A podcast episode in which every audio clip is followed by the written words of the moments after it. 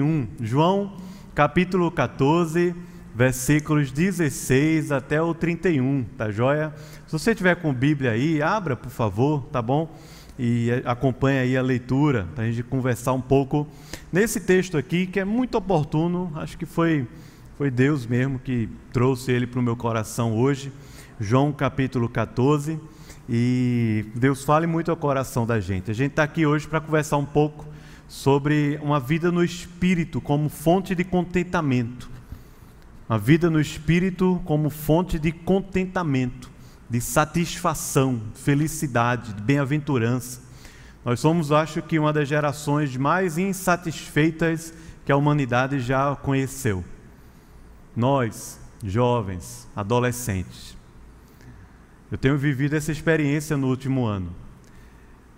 Grande parte das dificuldades que eu tenho visto na sociedade com respeito a decisões, a situações, a coisas que a igreja toma, que o governo toma, que o político A, B, parte da, dessa nossa insatisfação, né? E que gera muitas vezes uma arrogância, uma coisa de alguém que acha que é dono da vida, dono do saber, dono da história. Não é à toa que jovens de 18, 20, 21 anos acham que sabem mais do que os seus avós, do que os seus pais, e os tratam com desprezo. Trata com desprezo pai, mãe, avô, líder na igreja, os mais maduros, como a Bíblia fala, os mais experimentados, porque nós achamos que sabemos o que é melhor para a vida da gente. E nos enchemos de coisa. Somos, eu acredito, que uma das gerações mais insatisfeitas que essa geração, que o mundo já conheceu. E esse texto aqui de Jesus não foi para a nossa geração diretamente, mas a palavra de Deus ela consegue alcançar a todas as gerações, a todas as culturas da terra, a todos os povos, a todas as línguas. E Jesus, esse, nesse momento assim, muito especial, de insegurança, parece que conseguia dar um, uma flecha assim, certeira no coração, velho. Porque o momento aqui é de insegurança. Imagine você lá sentado na mesa com Jesus, pensando assim: o que é que vai ser da minha vida quando Jesus morrer? O que é que vai ser? Porque o clima já estava montado para isso. Já estava estava montado o ambiente, o cenário estava montado.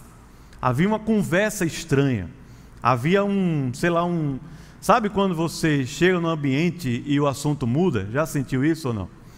Fica uma coisa meio estranha no ambiente, né? Assim, tipo, estão falando alguma coisa muito grave, muito séria. Havia esse ambiente aqui. Jesus tinha até mudado o semblante dele. A Bíblia fala para gente que o semblante de Jesus ficou um pouco mais pesado ou diferente. Os discípulos estavam sendo preparados para isso. E aqui nesse texto eles estão meio que numa última conversa com Jesus, ao vivo e a cores, porque Jesus continua conversando com a gente pela palavra de Deus. Mas meio que numa última conversa, Jesus teve outras mais na frente. Mas o ambiente aqui é desse. O que é que vai acontecer da vida da gente que passou três anos?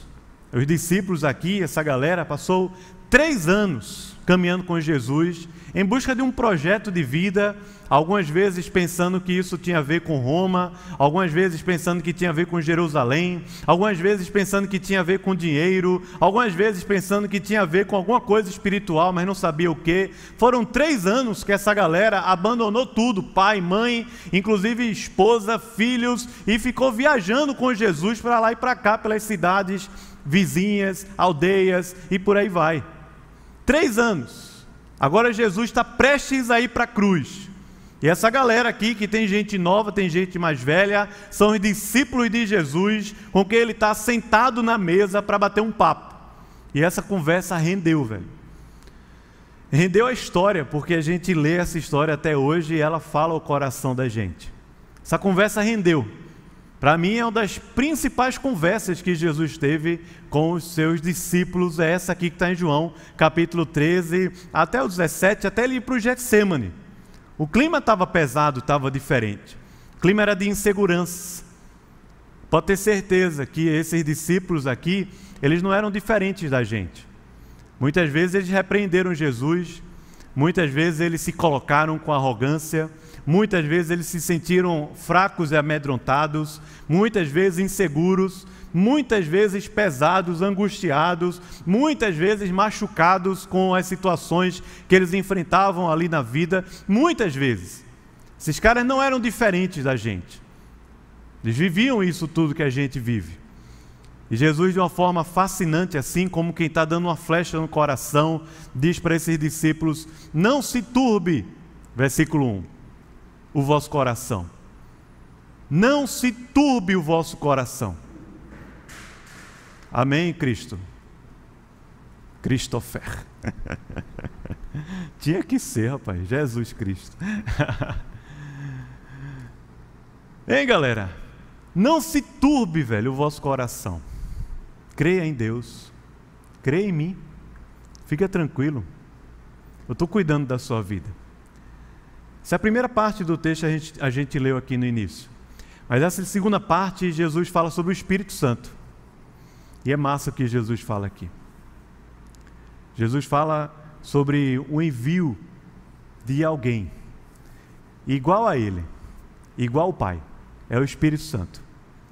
E é esse espírito que envolve a minha vida, envolve a sua vida, num senso de contentamento, de plenitude, de deleite, de alegria tão grande, tão grande, que a gente é capaz de abandonar o mundo inteiro para se sentir mais cheio de Jesus, mais cheio de Deus, mais cheio da graça.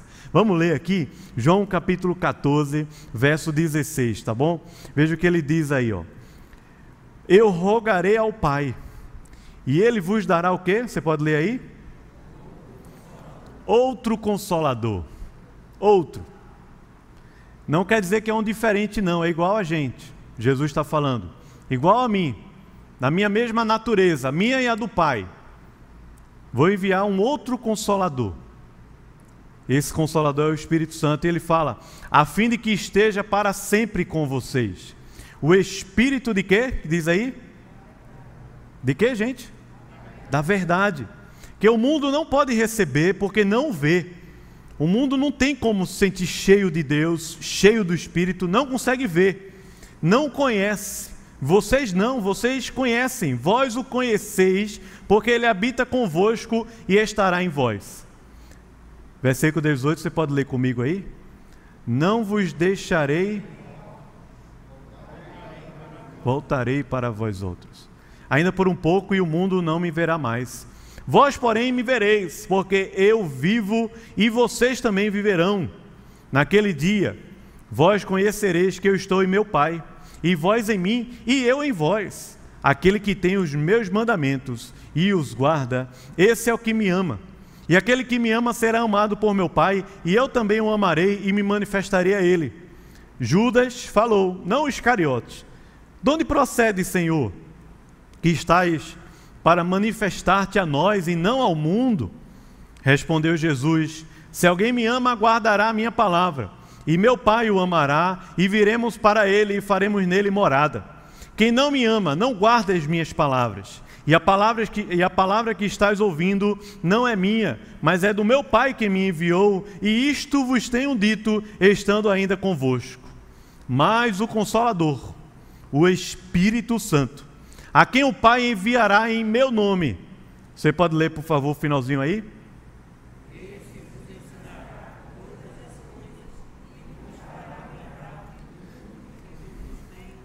Deixo-vos a paz, a minha paz vos dou, não vos la dou como dá o mundo. Não se turbe o vosso coração, nem fique com medo. Ouvistes o que eu vos disse? Vou e volto para junto de vós. Se me amasseis, alegrar-vos-ias de que eu vá para o Pai, pois o Pai é maior do que eu. Disse-vos agora, antes que aconteça, para que quando acontecer, vós creais. Já não falarei muito convosco, porque aí vem o príncipe do mundo, e ele nada tem em mim. Contudo, assim procedo, para que o mundo saiba que eu amo o Pai, que faço como o Pai me ordenou. Levantai-vos agora e vamos-nos daqui. Amém. Vamos orar.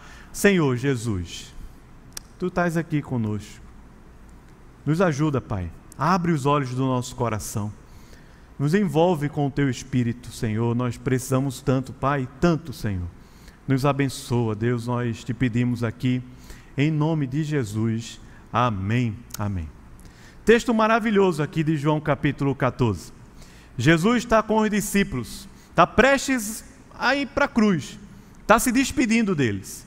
E a palavra que Jesus diz aos discípulos é que quando ele fosse ao Pai, ou seja, quando Jesus fosse morto, ressuscitado e fosse assunto aos céus, né, a ascensão de Jesus, ele enviaria o Espírito Santo.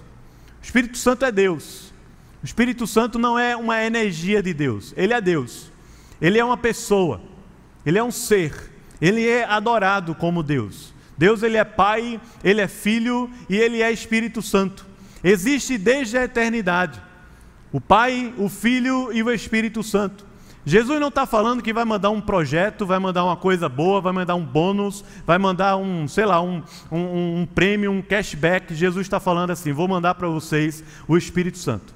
É Deus, é da minha mesma natureza. E nós somos um com o Pai. O Filho é um com o Pai. O Espírito também é um com o Pai. Ele vai estar com vocês. Por isso, não se turbe, não se perturbe, não fique com medo, porque ele virá sobre vocês. É o Espírito Santo. Jesus fala isso pelo menos de três formas aqui nessa parte que a gente leu, do verso 16 até o final. Primeiro ele diz assim: Eu vou rogar ao Pai e ele vos dará um outro consolador que esteja, estará, estará sempre com vocês. Ele diz no verso 17: Ele é o Espírito da verdade que Jesus está falando aqui é que esse Espírito Santo, que é Deus, juntamente com Ele, com Jesus e com o Pai, ele viria para que eu e você não se sentisse sozinho, simplesmente. E a ideia aqui não é do Espírito da Verdade como alguém que é representante da verdade, como um advogado que está meio que defendendo uma causa como sendo verdadeira, cognitivamente verdadeira. Não, não é essa. A ideia da verdade estabelecida na Bíblia, Antigo e Novo Testamento, é de estabilidade. A palavra usada no Antigo Testamento para a verdade é a mesma que faz referência no Novo Testamento, não como um conhecimento cognitivo, como uma ideia a respeito de Deus, mas como uma permanência, como uma estabilidade que Jesus está falando aos discípulos é: você não está só. Eu não vou deixar vocês sozinhos nessa. Não vou deixar vocês órfãos. Órfãos. Não sei se você sabe o que é se sentir órfão. Mas vou dizer, durante muito tempo da minha vida, eu tive esse sentimento no meu coração. Me sentia órfão, sozinho. Eu fui criado apenas pela minha mãe. Não fui criado pelo meu pai. Eu conheci meu pai depois de velho. Já tinha uns 22 anos de idade, mais ou menos, 23, casado. Não conhecia meu pai. Eu tinha um sentimento de, de orfandade gigantesco no meu coração. Gigante. Parece que você é diferente dos iguais, diferente de todo mundo. Todo mundo tem um pai, todo mundo tem uma mãe. Todo mundo faz uma cartinha para o pai no dia dos pais, no dia das crianças, quando era criança lá na escola. Todo mundo. Todo mundo tem um pai para dizer assim: se fizer uma besteira, eu chamo meu pai para me defender. Eu nunca tive isso. Nunca tive. Sempre me senti extremamente sozinho como órfão. Me sentia órfão. E vou dizer, hoje em dia, apesar de estar velho, com 34 anos, casado, duas filhas, conheço fisicamente meu pai, apesar do nome dele não estar na minha identidade. Muitas vezes eu me sinto assim, órfão, sozinho, desamparado, inseguro, amedrontado. Muitas e muitas e muitas vezes. Jesus está falando para os discípulos de forma muito direta: Eu não vou deixar você órfão. Esse sentimento que você sente de vazio, de solidão, como se você estivesse sozinho, como se não tivesse ninguém ao seu favor, não é verdadeiro, porque há um Deus que está ao seu favor. É por isso que fala lá em Romanos capítulo 8, Paulo diz: Se Deus é por nós, quem será contra nós? Porque apesar de muitas vezes nós sentirmos que as circunstâncias, as situações, as pessoas ao nosso redor não estão ao nosso favor, existe um Deus criador dos céus e da terra que está sempre ao seu favor por causa do seu filho Jesus. Ele está sempre a favor da sua igreja. Se você é lavado pelo sangue de Jesus e tem a marca do Espírito na sua fronte, Deus está sempre ao nosso favor, ao meu favor e ao seu favor. Não vou deixar você órfão, sozinho. Não tem para que pegar esse vazio da sua alma e encher de coisa, coisa que não preenche, coisa que não satisfaz, coisa que não resolve, coisa que só deixa a sua vida mais pesada e mais cheia de problema. Eu li um livro essa semana do Emílio Garófalo, é uma narrativa, uma ficção. Chama O Peso das Coisas, um livreto fantástico. E ele coloca lá uma situação completamente maluca, desafia a lei da gravidade. Ele diz: imaginem se a gravidade diminui um ponto. Só que ele não diz imagina, ele constrói uma história a partir disso. A gravidade diminuiu, o mundo ficou mais pesado. Um, cataclismo, uma coisa assim gigante aconteceu no mundo, de acordo com aquela narrativa. A gravidade diminuiu um ponto. O mundo ficou mais pesado. As pernas ficaram mais pesadas, as relações ficaram mais pesadas. Alguma coisa aconteceu no cosmos que as coisas ficaram mais pesadas, não eram tão leves, não eram mais tão simples como era antes, mas as coisas ficaram completamente diferentes. O clima ficou diferente, a temperatura ficou diferente, as relações pessoais ficaram diferentes, as viagens ficaram diferentes, a minha produtividade no trabalho ficou diferente, tudo ficou diferente. E parece que é assim que a gente vive muitas vezes. Vai enchendo o vazio da nossa vida, a nossa solidão, esse sentimento de orfandade, como se você tivesse só no mundo e não tivesse ninguém ao seu favor, de um bocado de coisa que são apenas fortalezas vazias e fracas que não conseguem proteger a nossa vida. O Zygmunt Bauman, que é um sociólogo né, moderno, faleceu faz pouco tempo, ele dizia o seguinte, num dos seus livros, que parece que quanto mais a gente constrói grandes fortalezas de muralhas tecnológicas, nós, nós nos sentimos cada vez mais inseguros nesse mundo fragmentado. Ele fala isso repetidamente. E parece que é assim mesmo. Quanto mais recursos, quanto mais coisa, Quanto mais a gente se esconde na nossa fortaleza, buscando uma segurança, um significado, uma relevância, parece que a insegurança está lá dentro dizendo assim: Eu estou aqui, eu estou aqui, eu estou aqui, eu estou aqui. E não larga a gente. Jesus dá uma flecha certeira no coração dos discípulos, dizendo assim: Eu não vou deixar vocês órfãos. Porque o que vem para a sua vida não é um espírito de instabilidade. O que vem para a sua vida não é um, um, espírito, uma energia qualquer. O que vem para a sua vida não é um energético. Você vai tomar, ficar assim, acelerado durante um tempo e depois, de repente, vai vir aquele, aquela sensação de estafa. Como quem toma né, um Red Bull, aqueles powers da vida e tudo mais. Pode tomar, você toma aquela taurina, cafeína, bota para dentro. Mas quando termina o efeito, você se sente cansado, estafado, pesado, as coisas não estão. Parece que a gravidade diminuiu um ponto. O fato é que Jesus está dizendo aqui para os discípulos: presta bem atenção, como que dando uma flecha no coração, vocês não estão sozinhos. Não estão. E o Espírito que habita em vocês, esse Espírito Santo que habita em vocês, não é um Espírito qualquer. Ele é Pai, ele é, ele é Deus como eu sou. Ele é Deus como o Pai é também. Esse Espírito que habita em vocês, ele não está à mercê do mundo. Ele não está à mercê dos sistemas desse mundo. Ele não está à mercê das filosofias desse mundo. Ele não está à mercê das sensações que nós sentimos ao longo da nossa história. Ele não está. Ele é o Espírito da verdade, o Espírito da permanência, o Espírito da estabilidade que nós temos em Deus. Como Tiago fala lá no livro dele, na epístola, né, capítulo 1, se não me engano, ele diz que Deus, que é o Pai das luzes, ele o quê? Você lembra desse versículo aí? Nele não há variação nem sombra de quê? De mudança. Ele é o galardoador. Ele é o Pai das luzes, em quem não pode haver sombra nem variação nenhuma de mudança. Jesus está falando isso para os discípulos. E ele diz assim: esse mistério ou essa pessoa, ela não foi revelada para todo mundo. O mundo não consegue ver isso. Não consegue. De jeito nenhum. É como se tivesse um banquete assim. Eu já vi uma tem, uma, tem um mendigo aqui de Recife que me corta o coração. Ele come lixo. Eu não acho que ele é apenas mendigo, ele tem algum probleminha também.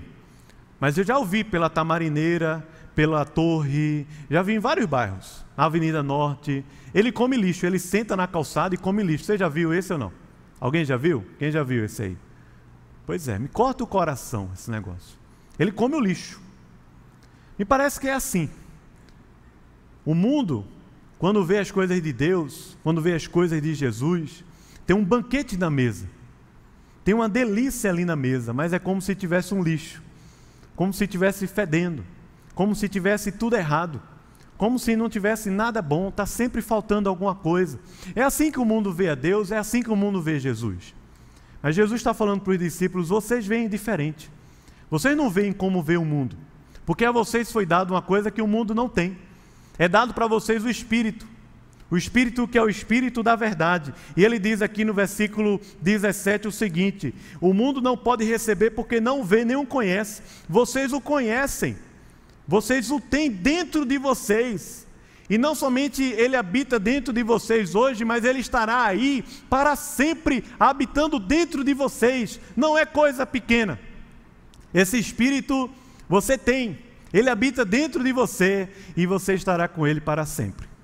Depois Jesus vai falar sobre uma outra parte do Espírito. Ele diz assim no versículo 20, que eu marquei aqui na minha Bíblia, puxando esses versículos seguintes aqui, ele diz: Naquele dia que o Espírito vier, vós conhecereis que eu estou em meu Pai, e vocês estão em mim, e eu em vós. Transformação tremenda. Nesse versículo aqui de João, capítulo 14, Jesus nos fala sobre uma doutrina que é muito preciosa na história da igreja o nome dela é A União com Cristo. A união mística com Cristo. Quem melhor falou sobre isso foi Calvino. João Calvino foi um reformador da igreja no século XVI, lá em Genebra. Eu tenho um sonho, uma vontade assim de ler, marcar um ano para a gente ler as Institutas de Calvino, de forma devocional, porque ela foi escrita assim prática. São quatro volumes, 1.500 páginas ao todo. Fantástica. No volume 2, Calvino fala sobre a união com Cristo. Melhor do que ninguém. Ninguém falou melhor do que Calvino sobre essa doutrina aqui. Perceba só o que acontece. Quando o Espírito vem sobre nós, é como se eu e você estivéssemos unidos misticamente com Cristo, para viver aqui na terra com a mente de Cristo com o coração de Cristo, com os pés de Cristo, com os olhos de Cristo, com as mãos de Cristo. Nós estamos unidos a Cristo por causa do Espírito que habita dentro da gente. Não é uma coisa desintegrada, mas é uma harmonia perfeita por causa do Espírito que envolve a vida da gente. A história conta para gente na Bíblia, em Gênesis capítulo 1, que quando Deus criou os céus e a terra, o Espírito de Deus pairava por sobre as águas. A palavra lá no hebraico para pairava é alguém que está sobrevoando as águas. Aparece no Deuteronômio também essa mesma palavra para uma águia que sobrevoava as águas. Diz lá em Gênesis capítulo 1 que quando Deus criou os céus e a terra, o Espírito de Deus pairava como que tivesse sobrevoando aquela criação com um deleite incrível. É esse espírito que está lá na criação. Quando Jesus esteve aqui conosco e foi batizado por João Batista, ele recebeu ali a água do batismo por João Batista. Diz que naquele momento o céu se abriu uma voz lá dos céus falou assim: Este é o meu filho amado, em quem eu tenho prazer, em quem eu me comprazo. E naquele momento que Jesus foi batizado, diz que o Espírito Santo veio sobre ele como em forma de pomba e o envolveu e o abraçou. É esse mesmo Espírito que estava na criação, que agora, quando Jesus encarnou, estava entre nós para viver o ministério, estava com Cristo, abraçando, envolvendo a Cristo nessa realidade divina espiritual. Só que quando a história conta para a gente, lá em Atos capítulo 2, que os discípulos estavam orando na sinagoga, aproximadamente 120 discípulos orando, esperando por essa promessa que Jesus falou aqui em João 14, falou em João 16, falou em Lucas capítulo 24 e por aí vai. Essa mesma promessa. Os discípulos estavam ali orando, esperando que essa promessa se cumprisse, como Jesus falou: vou enviar o Espírito Santo e ele dará poder à vida de vocês para vocês serem testemunhas. Estavam lá os discípulos orando, de repente veio como que um vento impetuoso, línguas como de fogo na cabeça daquele povo, a multidão que estava ali ao redor foi alcançada pelo Evangelho de Jesus através da pregação de Pedro, e mais de 3 mil pessoas se converteram ao, ao Senhor Jesus. O que aconteceu lá em Atos capítulo 2 é que o mesmo Espírito que pairava sobre a criação, o mesmo Espírito que pairou sobre a pessoa de Jesus aqui na terra, veio e pairou sobre a nossa vida para que eu e você pudéssemos viver aqui no mundo, mas envolvidos numa realidade espiritual muito mais profunda, unidos a Cristo, unidos no poder de Deus unidos a uma realidade espiritual que é muito integrada, muito harmônica num mundo complexo e desintegrado e insatisfeito como esse que a gente vive. Um senso de deleite, de satisfação que eu e você não conseguiríamos encontrar em lugar nenhum dessa terra. É o Espírito que se deleitava lá na criação, que se deleitou em Cristo, agora se deleita em mim e em você, porque por causa de Cristo e do Espírito, Deus lá dos céus está falando também: você é o meu filho amado, em quem eu tenho prazer. Em quem eu tenho satisfação, em quem eu tenho alegria, você é, sim, você é, porque a alma o Senhor Jesus fala lá em Isaías capítulo 53 que ele verá o fruto do seu penoso trabalho e ficará satisfeito com isso. É o Espírito que habita em nós, não é qualquer coisa.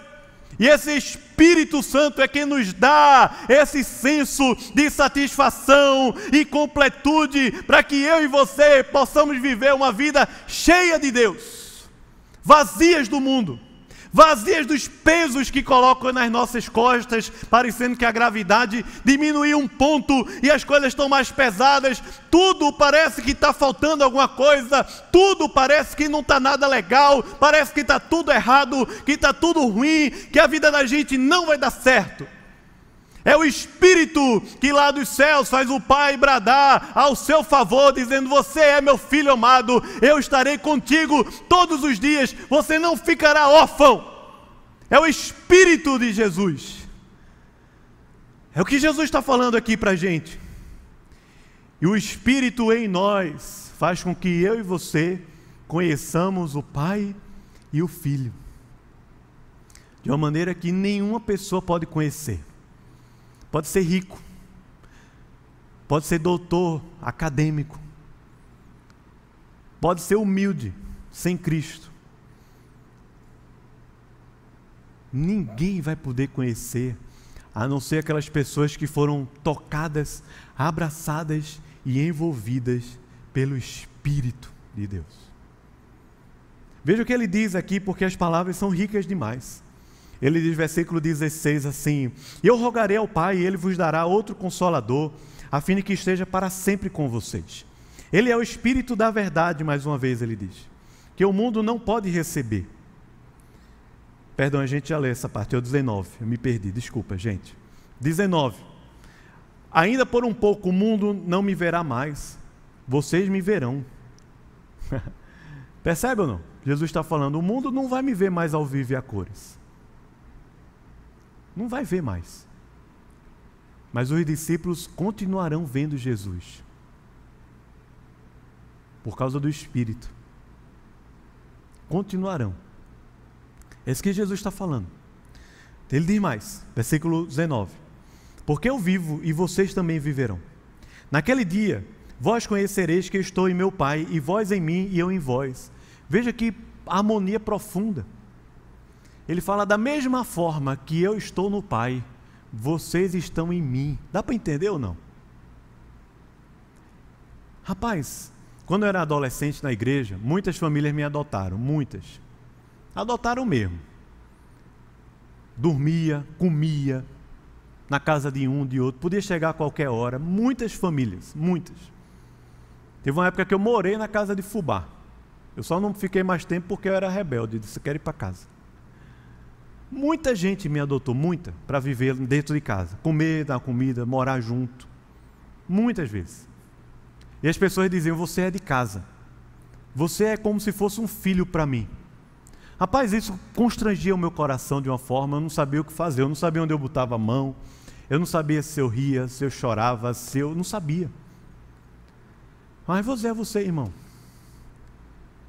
Esse senso de adoção, de amor que a gente, de acolhimento que a gente sente um pelo outro assim, não consegue calçar as sandálias do que Jesus está falando aqui.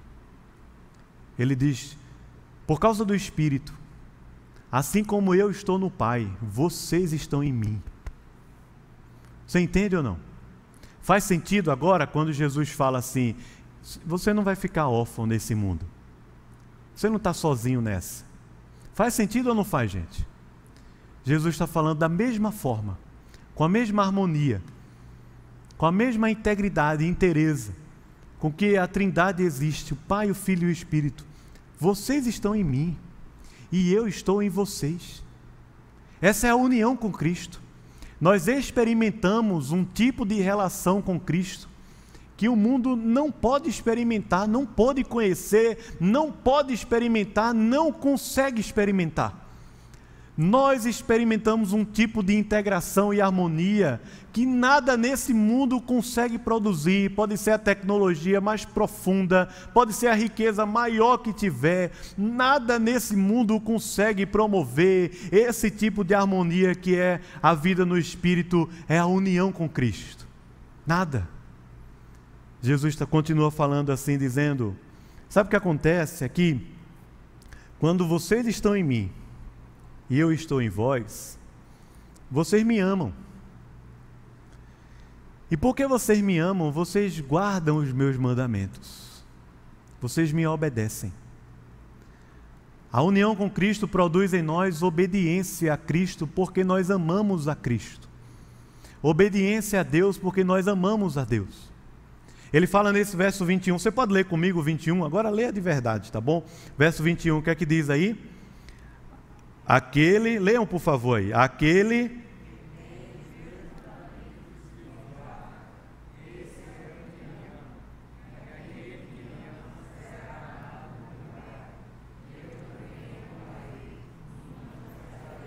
E que negócio fantástico. Aquele que tem os meus mandamentos e os guarda. Esse é o que me ama. É isso que a união com Cristo produz na gente. Desejo por guardar a palavra, por obedecer a Deus, por viver para Deus. A igreja não consegue produzir isso na sua vida, irmão. Seu pequeno grupo pode ser o melhor que tiver. Seu líder pode ser uma benção.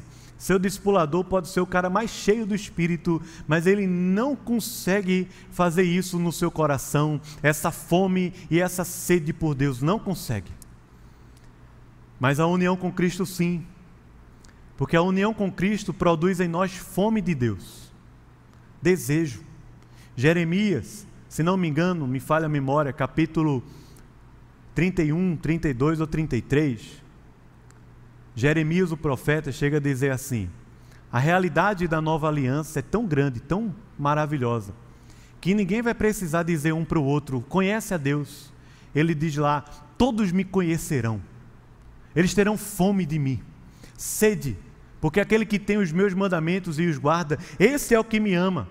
E a promessa maravilhosa é: todo aquele que me ama, ele será também amado por meu Pai, e eu também o amarei. E enquanto ele estiver aqui na terra, ele não estará só, porque continuamente eu me manifestarei a ele. É por isso que o apóstolo João fala lá na frente, 1 João capítulo 5, que aqui na terra e no céu há um testemunho a respeito de Jesus, e quem faz parte desse testemunho é a palavra e o Espírito. É a palavra e o Espírito que testemunham lá do céu a respeito da obra maravilhosa de Jesus na vida da gente. Eu também o amarei e eu vou me manifestar a Ele continuamente. Jesus não está falando aqui de uma obediência seca, religiosa a Deus, às coisas de Deus. Não, Jesus não está falando de uma falsa religiosidade. Ele está falando de alguém que guarda, que ama, que tem anelo, que tem afeto pela vida de Deus. Vive com os pés na terra, mas o coração entregue aos céus. Vive num mundo que se corrompe, mas com o coração na eternidade. Não deposita sua riqueza onde a traça e a ferrugem corroem, mas naquele lugar onde ladrões não escavam nem roubam. Porque onde está o nosso tesouro, aí também estará o nosso coração. O Espírito é quem faz isso. E ele diz na parte final, versículo 24 em diante, assim: Quem não me ama não guarda as minhas palavras. E a palavra que estás ouvindo não é minha, ela é do Pai que me enviou. Eu digo isso para vocês porque eu estou com vocês ainda. Mas o Consolador, o Espírito Santo, a quem o Pai enviará em meu nome, esse Espírito vai guiar o coração de vocês. Ele vai ensinar a vocês todas as coisas. E ele vai fazer-vos lembrar de tudo o que eu vos tenho dito. Essa é a terceira coisa que Jesus fala sobre o Espírito. Ele diz: O Espírito vai te ensinar tudo. Tudo. E não é ensinar cognitivamente só, não. Porque ele diz assim: vai lembrar. O Espírito vai lembrar no teu coração que você é filho de Deus, que você é amado de Deus, que você pode ser cheio de Deus, que Deus pode ser tudo para você. O Espírito vai fazer lembrar o meu coração, ao seu coração, as promessas de Deus a palavra de Deus, aquilo que Deus já fez na nossa vida no passado. O Espírito ele faz a gente lembrar, não apenas obedecer a Deus, não apenas aprender as ideias sobre Deus, mas aprender todas as coisas de todo o coração para guardar e ser lembrado diariamente daquilo que é mais importante para a vida da gente. É o Espírito quem faz isso. Por isso que Paulo fala em Romanos capítulo 8 que o Espírito de Deus testifica com o nosso espírito que nós somos filhos de Deus. É Ele que faz a gente lembrar desse negócio, lembrar das promessas, lembrar das maravilhas de Deus, lembrar da graça de Deus. É o Espírito Santo quem faz isso e ele vai falar aqui algumas coisas. Quem é que ele vai lembrar? Que promessas são essas? Que coisas maravilhosas são essas? Jesus fala no final do texto, ele diz: a paz. Vê que massa. No mundo em guerra, com corações que muitas vezes também estão tá em guerra. Num mundo que parece que a gravidade diminuiu um ponto. As coisas estão muito pesadas, estão cada vez mais difíceis. Jesus fala assim: Eu deixo a paz.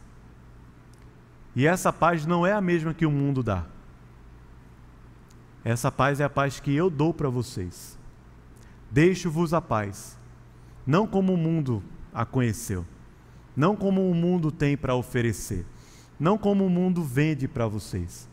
Eu deixo a paz, a paz que excede a todo entendimento, a paz que é um senso da presença maravilhosa de Deus no nosso coração, traduzida no hebraico como shalom. É a bênção de Deus em todas as áreas da nossa vida. É a presença de Deus oxigenando a todas as áreas da nossa vida. Deixo-vos a paz versículo 27. Não vou lá dou como dá o mundo. Não é uma paz passageira, qualquer. É uma paz permanente, estável. Por isso não se turbe o vosso coração. Não fiquem com medo. Depois Jesus fala assim: Eu vou, mas eu vou voltar. Eu não vou ficar lá. Eu vou lá preparar morada para vocês. Eu vou voltar. E a gente vai falar sobre isso domingo aqui no Apocalipse, capítulo 20, que é um dos textos mais difíceis da Bíblia. Apocalipse, capítulo 20. mas é a promessa e o anseio pela volta de Jesus que falta para a gente. Para a gente é como se a gente quisesse resolver a vida da gente num drive-thru. Quer entrar com um carro, sair já com um produto, feliz, satisfeito. Mas a Bíblia fala que as coisas só vão se resolver quando Jesus voltar. Essa é a promessa maravilhosa. Eu vou para o Pai, mas eu vou voltar. E quando eu voltar, toda lágrima dos olhos será enxugada. Toda. Quando eu voltar, a morte já não existirá. Quando eu voltar, o pecado já não existirá. Quando eu voltar, a Babilônia já não existirá. Quando eu voltar, novos céus e nova terra é que vai existir aqui na terra.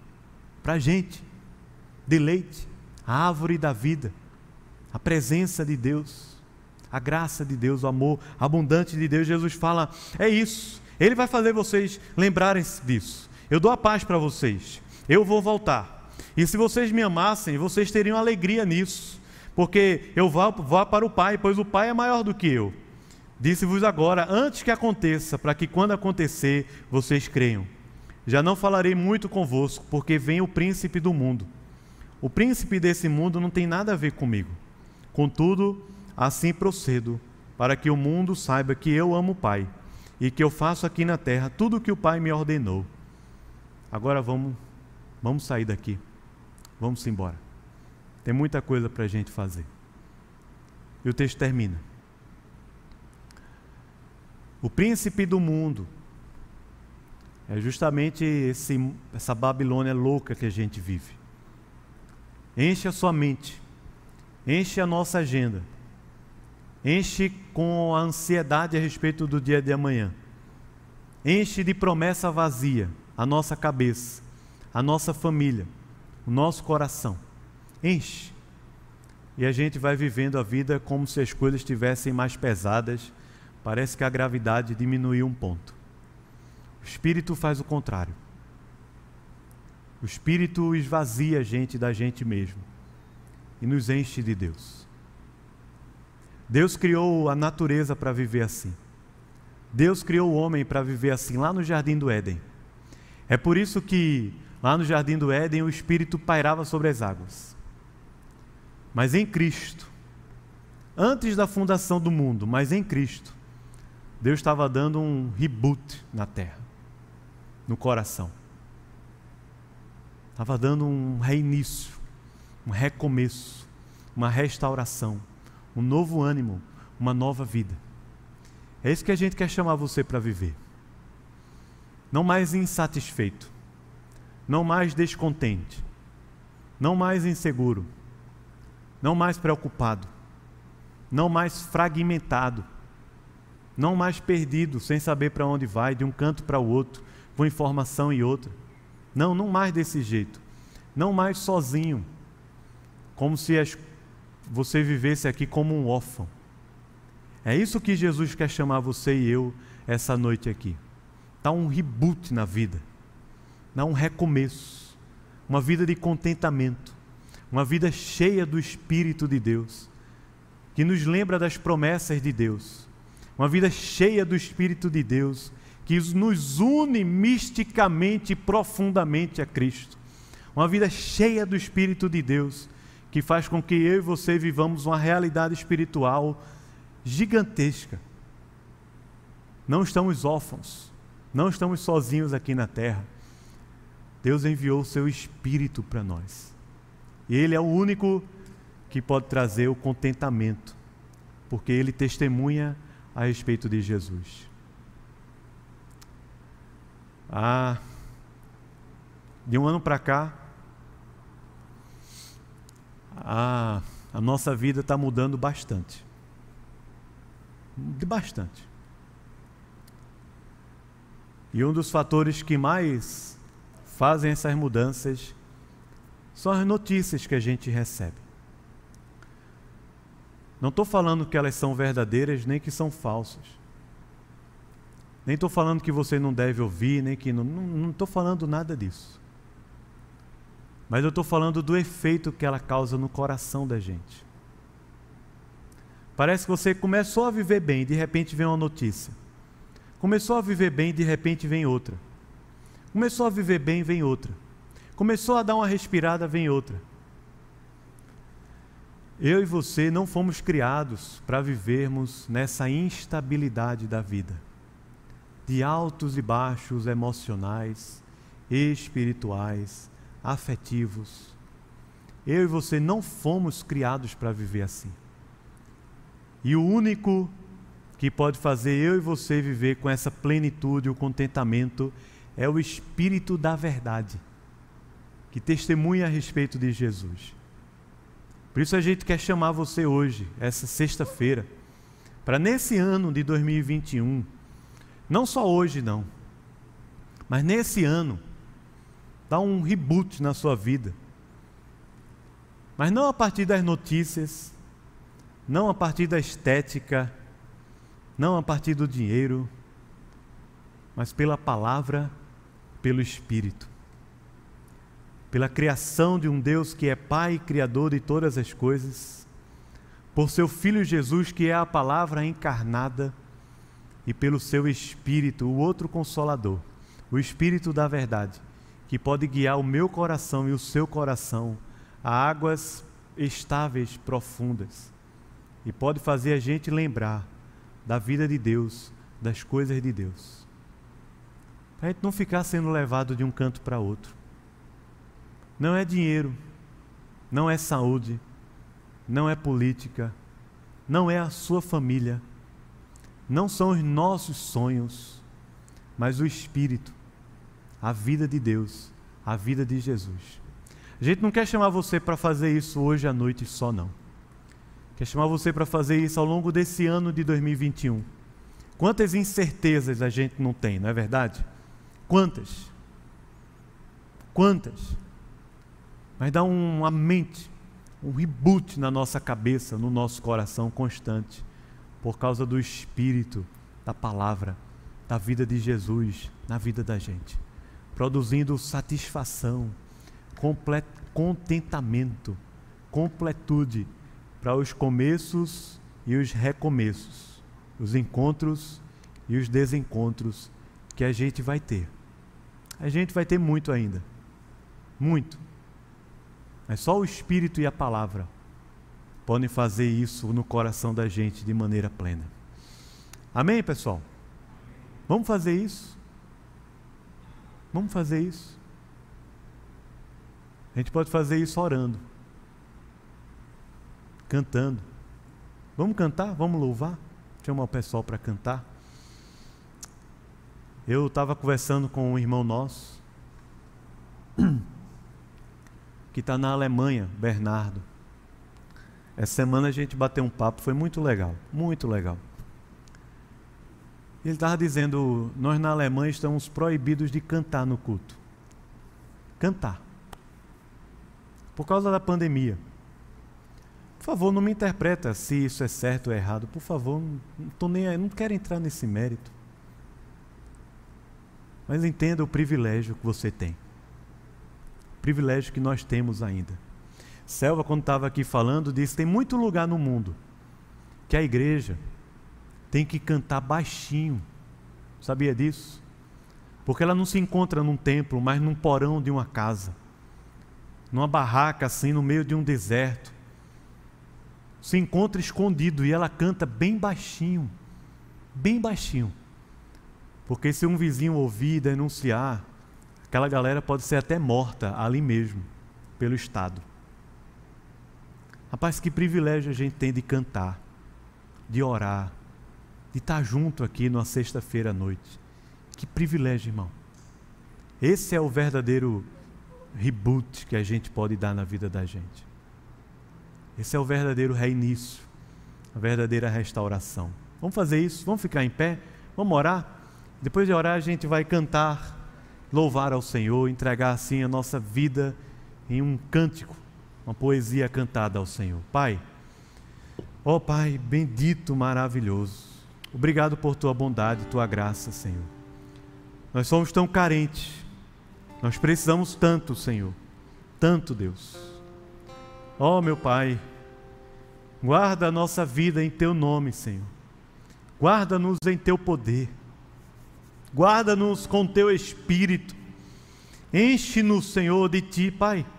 Encha a nossa vida, nossa mente, o nosso coração, Senhor, que eles transbordem do teu espírito e da tua palavra para a gente viver uma vida plena, estável, contente.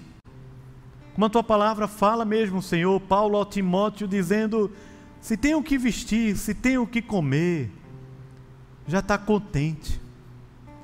Como ele também fala a Timóteo, aquele jovem, dizendo: grande fonte de lucro é a piedade e o contentamento. Ó oh Deus, dá-nos dessa graça, Senhor. Mas não nada de um desse, aquele aquele contentamento que a gente fica morgado, sem ânimo, sem cores na vida, apático. Não, Deus, não é esse contentamento falso, é uma falsa religiosidade. Não, Senhor, não é esse contentamento legalista. Não, Deus, por favor, Senhor, dá-nos o contentamento do teu espírito, Senhor, que faz a nossa vida ter cores diferentes, muito mais fortes, muito mais lindas, muito mais esbeltas. Ó, oh, Senhor, Dá-nos o teu espírito e da tua palavra, Senhor. Enche-nos de ti, Pai. Esvazia-nos de nós mesmos. De tudo que a gente tem enchido a nossa mente e o nosso coração, que não vem do Senhor, não pertencem ao mundo que é eterno, que o Senhor criou, Deus. E enche-nos daquilo que vai penetrar a eternidade, Deus. Oh, nos faz assim, Pai, em nome de Jesus. Em nome de Jesus. Amém. Amém.